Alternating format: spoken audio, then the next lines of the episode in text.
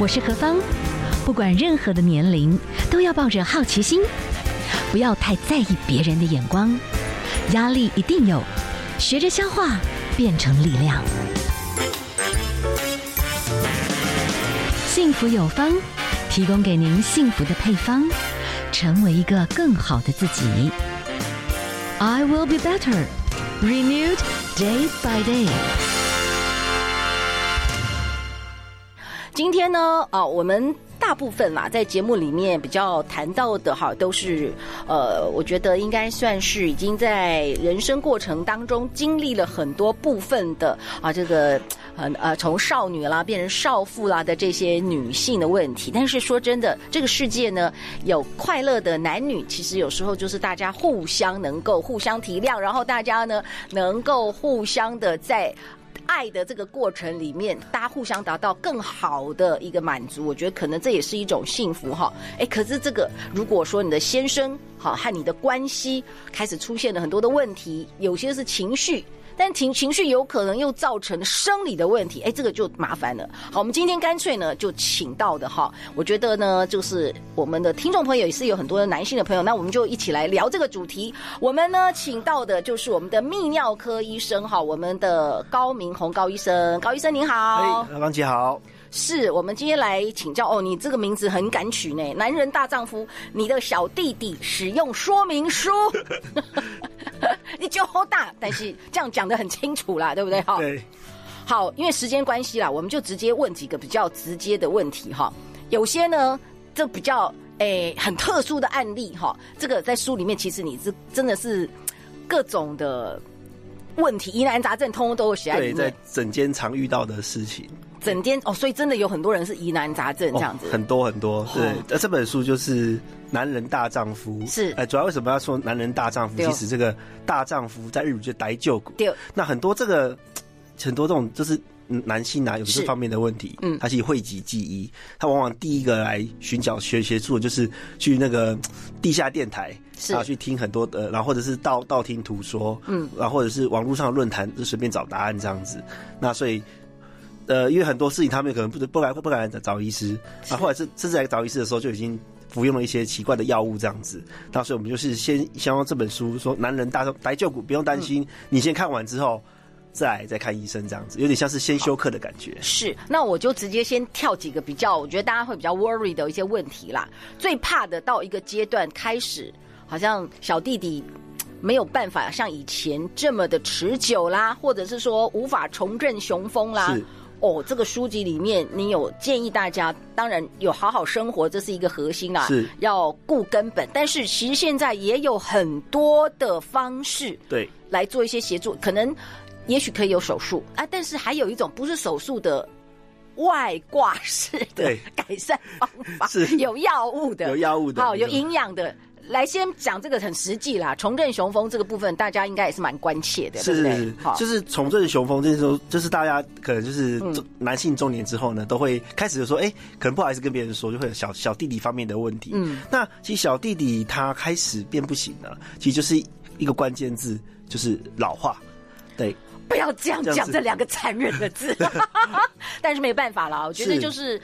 知道自己一定会走到一个年龄，可是我们可以想办法抗氧化，没错，让老化问题稍微缓解一点。对，就是说这个老化的问题，其实。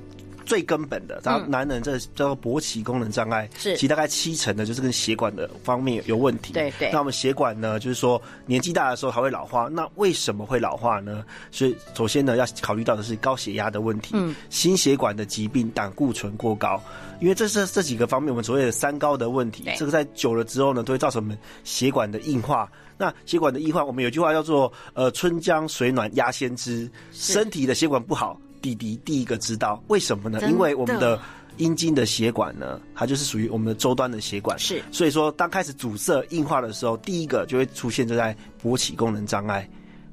所以我们讲哦，血管不太健康哈，有心脏的问题、脑的问题，其实眼睛我们一直在讲话，没错。对不起，我们上边有问题，下边也有问题，没错。它不会只有一哪边有问题，是通通有问题。对，然后后面就是腰子有问题。如果是周端的血管，就像周周端的血管，有有人说哦，年纪大了手脚会冰冷，其实也是一样的概念，是，只是呃出现在生殖器的地方，我们就是勃起功能障碍。是我直接问了，我是好奇，这个就是我的好奇，因为我有一些朋友们。有时候是。他们呢，就是就是希望有很多可以采很多的花花朵朵这样子，但是可能到一个年龄有点心有余力不足，他们就会之前先吃现在很流行的药嘛。是本来那个威尔刚应该本来是扛心血管疾病，就血管扩张类似概念，哎，发觉。这个下半身也不错，对，你觉得这样多吃好不好？哦，这第首先呢，这我们叫做这个，当然这个威尔刚的药物当然是有点像是意外发现，本来是要治疗这个心脏的问题，结果发现呢，那时候在药物的试验当中，发现受试者。既然都不太想把那个药物还回来的，哎、欸，对于他对于那个心绞痛啊，然后帮助没有很大。对，哎，那发现哎、欸，怎么那个大家都不想还？后来才发现它的副作用就是会让小弟弟非常的坚挺。是，好，那这是说就是大家都现在为就是要需要的时候才才需要吃，是要做之前才才需要吃。所以说多吃有没有用呢？呃，如果说我们分分成两种，这种类似的药物我们就叫 PDE5 抑制剂。是，那有分成长效型的跟短效型的。嗯，短效型呢。我们就称为叫做 on demand use，需要做的时候才吃，所以就是要上阵前大概半个小时、一个小时前吃。那多吃无益，就是因为这些东西呢，虽然说它是让血管放松，那多吃的话呢，就会放松太多，有人吃的会头晕，甚至就晕倒了。你都还没有 还没有上阵，嗯，他对方就说：“哎、欸，你你还好吗？”他说：“我我头晕。”那这样这样当然是不行，所以多吃无益，吃到刚刚好就行了。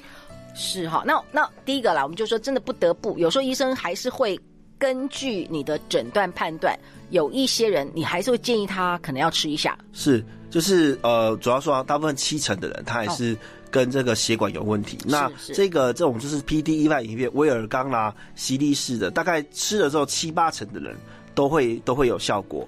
当然就是还是有一些人他并不是跟血管有关系的。嗯，像我们刚刚在书中其实里面有提到。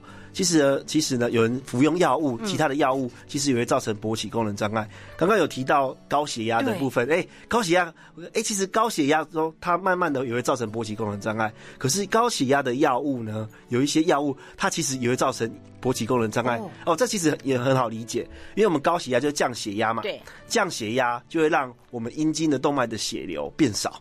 哦，对。所以就是有有有几部分的像，有一些逻辑你可以推算出来。对对对。那我换一想一下哦，就是说这是一种老化。是。那我在生活上面有没有可以多吃一些真正的天然的好食物？它真的可以让小弟弟真的就是维持比较好的持久的健康状态。呃，这这期就是刚刚提到我们的好好的生活，就是说你有没有呃，如果是说你要是吃一个东西，是一个药物，可以立即让它马上就像威尔刚一样，答案是没有的。但是呢，我们就是要让，如果要如果是说要保养的话，我会建议啊，各位那个电台的朋友们，对，三十岁开始就要就要开始，对，要吃啥？哎、欸，就是吃你说抗氧化的东西，像说新鲜的蔬菜、水果，然后一些坚果类的的食物，对，然后不要吃，其实就避免吃大鱼大肉。嗯，刚好有那些有像一些三高避免的部分，像是也不要吃太油啊。好，还有我里面书中里面提到，睡觉其实很重要，是睡觉非常重要。在睡觉的时候，我们男性会有一个叫做夜勃的的部分，那是我们生理的反应。嗯，就等于说，就是我们平常呢，男性是不会勃起的，平常只有在睡觉的时候，因为它会我们的副交感神经的关系，还有我们荷尔蒙的关系，它会让我们的呃。呃，血液呢进到我们的小弟弟，一个晚上大概有六到七个 cycle 这样子。是，然后如果一醒来的时候，我们有有人有人发现说搭帐篷，这些这期就是叫做晨勃期，就是他他最后的一个 cycle 这样子。嗯、那你要呃有维持良好的睡眠，然后呢我们的小弟弟才能充血，是，然后再把那些脏的东西代谢出去这样子。OK OK。对，所以都是好的好好的生活就是。多运动，嗯，对，吃健康的食物是对，然后就是均衡饮食，避免啊熬夜，然后不要吃太油、太咸的东西。是，所以就是原型食物、多色的蔬菜，这些才才能够真正就是算是不错的抗氧化。真的，真的，而且就是越早越好。好，我再偷问一下，其实坊间有很多那种。传说，为什么有时候要让男生多吃一些那种海鲜呐？有没有就是新鲜的蛤蜊呀、啊？有没有？他们感觉上还不错，而且前几年蛮蛮流行什么玛卡啊，哈啊，或者是有一些有人说什么鳖啊，我不知道到底是真的还是假的。你们以科学的角度，好，就是说大家说海海鲜呐、啊嗯，或者是说一些海海产啊，还有一些就是有人说什么吃牛鞭呐、鳖啊这部分，其实呢，对于性功能、性的这一这个部分呢，它其实是直接的帮助不大。嗯，对。但是我们说性功能的这一部分，也不只只是只有男女这方面，是你还要考虑到你全身的肌群啊、嗯、或活力啊这部分，因为你多摄取蛋白质呢，其实也有几个好处。第一个就是你的肌肉量会上升，嗯，还有就是多摄取海鲜的时候，我们的精液量会上升。因为像我们的除精囊啊，跟射护腺液啊，其他的来源就是大量的蛋白质跟氨基酸。那那个海鲜，因为它有比较多的氨基酸，它可以直接会增加你的精液量。那古代人呢，他会觉得说，哦，我他在呃，就是射精的时候量变多了，就觉得自己很威猛。就觉得自己这种，这是有点像是安慰剂效应这样子，所以多多摄取海鲜，或者是你说吃很多蛋白质呢，直接的帮助不大，但是对于说射精的量变多，或者是你的活力上升是有帮忙的。那刚刚何芳姐还有提到一个，就是说玛卡这个东西，它有点像是嗯。人参的概念，哦是哦、对对，你像健健康食品。刚目前、欸、目前的的研究是，你短期吃是没有效的，但是你必须要高剂量，然后长长期的吃，大概三个月以上，它的确对于你的性功能会有一一点点的帮助，这样子。OK，对，所以营养部分哈，就是锌这个部分，好像对男生的。呃，小弟弟是有一些改善，有就刚刚有提到，就是像海鲜呐、啊，对哦，所以原因这个也是其中。因为锌啊，我们的我们的精液里面的锌，就是我们精液里面的很一大一大部分的，嗯，你吃这个多了，当然就排多，排多它射出来的多，他觉得 OK，他就我觉得就男性就哦，我我很厉害这样子。好，今天为大家介绍这本书是您的小弟弟使用说明书。哈，我们请到的是泌尿科医生高明宏医生。等一下听歌曲之前，我赶快问一个，现在针对这个比较性功能障碍，其实有除了你可能会建议的的一些营养啦。或者是说必要的时候一些药物，哎，其实有很多新的方式，哎，有一种就是必要的，当然有可能是人工阴茎，这个等一下再来了解。哎，听说还有一种就是应该算是，呃，算什么？它。就是有些新的方式，但是又不是到手术。对，低能量震波跟那个自体血小板的注射，是是是。对，我们刚刚有提到说，大部分还是跟血管有关系的。哦，那有有那以前吃药，人家就不就不想吃药嘛。嗯。那我说，那我局部局部的处理又不想手术，就是像是低能量震波呢？震波这个东西呢，就是可以刺激我们局部的血管的重生。这种东西在呃复健科啊，什么关。关节的部分呢，网球肘啦，是足底筋膜炎已经用了很多了。是，那后来他们发现说，你对第一部分有低能量的刺激，可以促进它的血管的重生。嗯、所以大概在二零一零年前后呢，就开始这个东西就应用在这勃起功能障碍，哎、欸，就发现效果还还还蛮不错的。哦，所以已经有。另外的这种中间的替代方案了啦。对对对，所以这是这十年来的蛮盛行的东西。OK，好，我们今天就跟大家讲到一些可能性。那你这样子就可以比较知道说，如果我真的有些什么问题，我真的找什么样的医生？那你自己做了一些功课，跟医生充分讨论，有好几种方式，也许就可以改善我们的一些朋友或者是你的亲友这样。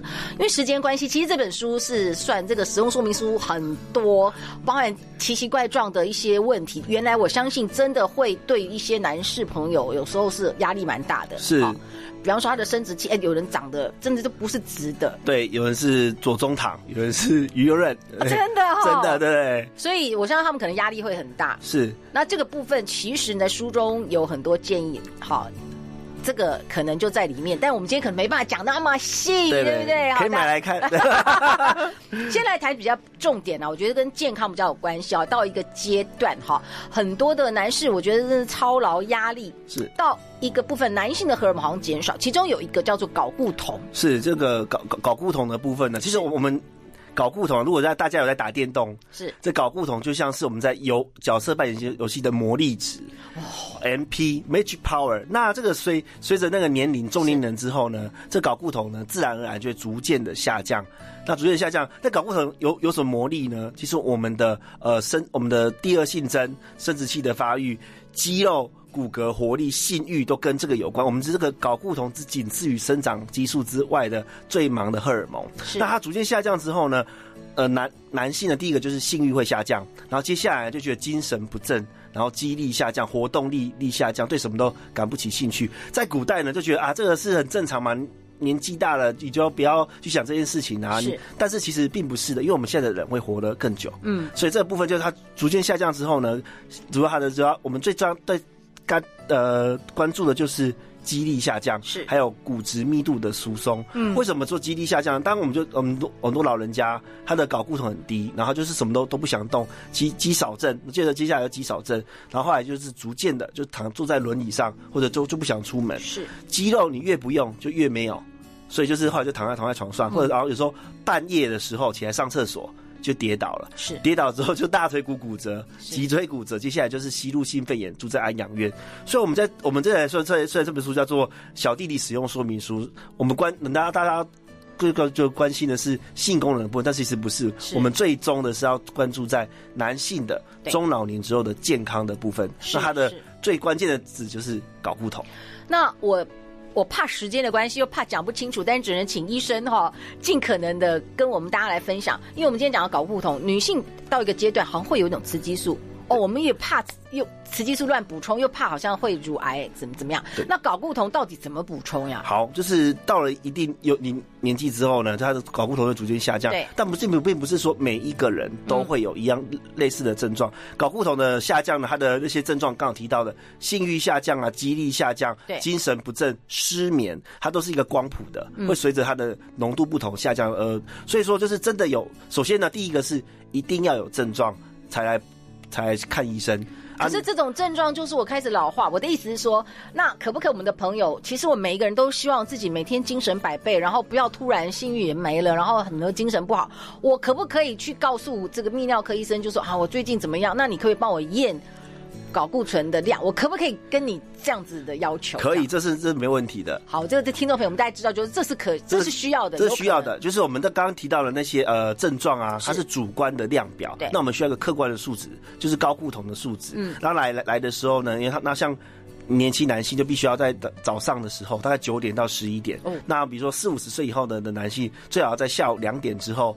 两两两点之前就要来验这个睾固酮，因为它是在我们，它它是在我们呃每天这时候最高峰的时候，我们要去测它的峰值这样子。是是是。对，然后就有了这个峰值之后呢，真的很低的时候，我们才需要来。来做治疗，那真的做治疗之后，开要怎么治疗？它有很多种方式嘛，像是用吃的，或用涂的，用打的，都有很多方式。但是有没有提到说有没有人是吃食物去补充这个睾固酮呢？的确是有，但是效果其实都不是很好。在这些像刚呃何芳姐有提到的，就是女性荷尔蒙，嗯，或者是一些睾固酮的前前驱物呢，是其实在身体里面都会互相转换，只是转换的效率并不是很好。那我们有人说呃吃。大豆啦，或者是去吃其他的一些呃草本类的东西，它的确也是具有搞固酮的前驱物，嗯，啊，但是在身体里面转换的效率并不是到非常的好，所以说用食补的方式补充搞固酮其实是有有点困难的。但我意思是说，这个我们可以自己，很多人可以说，那这样我可以自己去补充吗？啊，这个是千万不行。哦哦哦，好，因为这个这个很重要。搞固酮呢，我们要提到它影响的层面非常的多，那它。补充睾固酮过量的时候，要小心几件事情。第一件事情就是射护腺癌，是是，对对，因为射护腺癌呢，它的我们想说它是呃，它它它它主要是靠睾固酮当做驱动力来来来成长的。是，还有第二个就是怕说睾固酮补充太多的时候，怕会有血栓的问题。嗯嗯，对，所以说这是这事情就是你不能自己随随便补充。那其实，在睾固酮这个东西，你在房间你是买不到的，你它是药局正派的药局是买不到，但是。睾固酮它的前，它是由类固醇转化而来的，嗯嗯、所以它的会有呃合成很多种东西，跟老睾固酮是很类似的，我们称为叫做呃类固醇的同化物的很很类似的的东西，它是在实验室合成的.所以它具有具有类固醇的效果，也具也具有睾固酮的的效果，所以在呃西方世界那种七零年代八零年代，很多人就打那个。类固醇为了健美，就是为了这，就是有搞固酮这个效果。可是这这些东西呢，这种就是我们就称它，刚刚讲说搞固酮像是 magic power 嘛，魔法。对，这个东西就叫做黑魔法。对，就是本来是不应该要用在身体里面的，所以其的确它肌肉的长的速度非常的大，活力会旺盛。但是呢，这些打进到身体之后呢，我们会产生一个东西叫负回馈。我们的这些睾固酮的分泌都是从我们的脑下垂体会有讯号是。打下来的，是。送到我们的睾丸。但是当你一大量补充之后呢，我们睾丸就不工作了，等于说，哎、欸，既然有这么多，那我就不干了，我就躺平了。嗯，所以睾丸就会萎缩，就造成就不孕。那打大量打这些类类固醇的那种同化类固醇呢，也造成你说像是呃青春痘啦，啊脾气暴躁啊，打打太多反而会脾脾气暴躁。哦，对对，所以所以就是打了这些人之后，他寿命反而会会缩短，所以千万不要随便乱打。哇哦，在你的书里面哈，哎、欸，有些以前的就想要赶快肌肉很壮的那种 strong man，你可能反而造成就是滥用童话。的这个雄激素类固醇的话，反而这个蛋蛋变小，蛋蛋会变小。我的妈呀，那这个也是很可怕，很可怕的。对对对，哦，偷鸡不着蚀把米。真的好，我们今天哈请到的是我们的医师哈，可是因为时间的关系，我们都只能找重点来问一下。我觉得到一定的年龄，很多男士有一件事情也很烦恼啦，就是那个就是上厕所会有一些问题，尿尿会开始不顺。是。对，这个就是就是男性哈，大概四五十岁之后就开始出现这种下泌尿道的症状，对，就是频尿啦、急尿啦，晚上起来上厕所尿尿就尿得很慢。那其实这个跟这个呃射护腺肥大是很有关系的。那哦，那我们今天在讲这个呃性功能的部分，哎，怎么会提到这个射物腺肥大呢？其实射物腺肥大跟男性的性功能的下降，它是个双胞胎，嗯，它都是一起出现的，它都是因为老化。嗯，那为什么射物腺肥大呢？目前的证据是说，年纪变大，虽然睾固酮的浓度会降低，但是它身体对它的那个呃。呃，受体的敏感度会上升，是，所以刺激它生长这样子，是，所以出出现的这些下来就是排尿困难啊，这些呃排尿困难，然后就是晚上起来上厕所的的部分的问题这样子。是哈、哦，那我可不可以请教一下，就是说，呃，虽然说哈，呃，我刚刚讲到睾固酮的问题，或者是男性的这个不举的问题，可能跟我们刚刚讲摄护腺不太有关系，是，但是去您的诊间看的朋友。你的经验是，他如果真的排尿有问题，实在他不好意思开口，但是通常有比较高的比例，他可能也有一些性生活的一些问题，几乎都有，几乎就只是有，因为这件性的这部分呢，毕竟我们是华人社会，它还是比较讳疾忌医，可能我们我常常见的是，我们来看摄护腺肥大啊，我们吃了药之后，哎，改善了他的排尿的状况，那这是慢性病嘛，需要连续处方签，那可能隔了拿了好几年的药之后。他还跟我讲说：“哎、欸，医生，其实我还有另一方另外方面的问题。”我说：“是不是性功能？”他说：“医生，你怎么怎么你怎么那么厉害？你是我知己，他说他太厉害。因为他说这我都知道，只是有人觉得性的这这一部分呢，他是觉得不想跟别人说；有人是想要跟别人说。对，但是我我大概都会预留一些空间，嗯，给他。我所以我在看诊的时候，我都会我说：哎、欸，除了排尿的问题之外，还有其他慢性病的问题，你还有没有其他的问题？嗯，那如果你真的不敢讲的话，没关系。”你可以先买这本《男人大丈夫》先看，然后或者是就是说，你可以先问一些，我可能跟太太方面可能没有这么的融洽，有没有什么方法？这样我们都大概知道你的意思，这样子。嗯，所以通常泌尿科医生其实是一些很好的一个选项啦。那医生可能会评估，有时候是透过验血看到一些成分，然后给予一些不同的建议。那万一说射护腺的问题，其实现在也有新的一些。